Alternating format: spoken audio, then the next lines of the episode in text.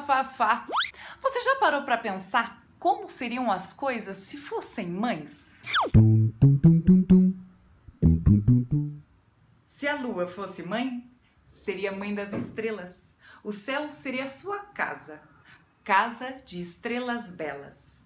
Se a sereia fosse mãe, seria mãe dos peixinhos. O mar seria um jardim e os barcos seus caminhos. Se a casa fosse mãe, seria mãe das janelas. Conversaria com a lua sobre as crianças estrelas. Falaria de receitas, pastéis de ventos, quindins. Emprestaria a cozinha para a lua fazer pudins.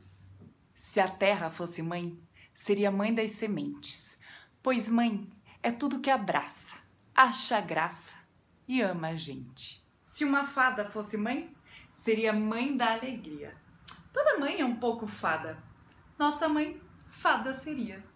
Se uma bruxa fosse mãe, seria uma mãe gozada, seria mãe das vassouras, da família vassourada. Se a chaleira fosse mãe, seria mãe d'água fervida, faria chá e remédio para as doenças da vida. Se a mesa fosse mãe, as filhas, sendo cadeiras, sentariam comportadas, teriam boas maneiras. Cada mãe é diferente. Mãe verdadeira ou postiça, mãe vovó e mãe titia, Maria, Filó e Francisca, Solange, Gertrudes, Malvina, Carolina, Alice. Toda mãe é como eu disse. Dona mamãe ralha e beija, erra, acerta, arruma a mesa, cozinha, escreve, trabalha fora, ri, esquece, lembra e chora, traz remédio e sobremesa tem até pai que é tipo mãe. Esse é uma beleza.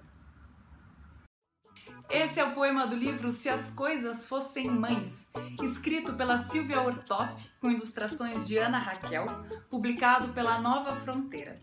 Essa publicação aqui é mais antiga, talvez você encontre uma capa diferente se for uma edição mais recente. Se você gostou, não esqueça de deixar seu like, compartilhar e se inscrever aqui no canal. Um super obrigada a Heloíse Valentim, a Camille Falseta Mendro e a Eva Mendro Vaz por apoiarem meu trabalho aqui no canal Fafá Conta. Se você também quer e pode colaborar, saiba como em fafaconta.com.br barra apoie. O link vai aparecer aqui na tela e também na descrição do vídeo. Os beijos mais que especiais de hoje vão para Laura e para o Henrique. Claro, para você também. Tchau, até semana que vem.